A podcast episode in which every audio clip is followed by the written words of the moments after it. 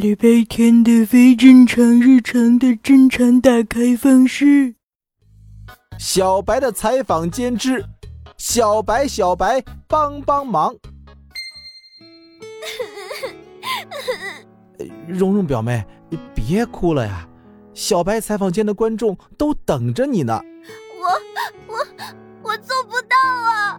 我就一天不在家，我最心爱的花朵书签被奶奶送给了隔壁了同事小孩。唉，我好像有点了解你的心情了。你不了解，花朵书签是我整整两个月不吃零食存下钱买的，大白鹅我用软糖捏了一个星期。我能帮到你吗？你不能！我在垃圾桶看见他们了，花朵书签被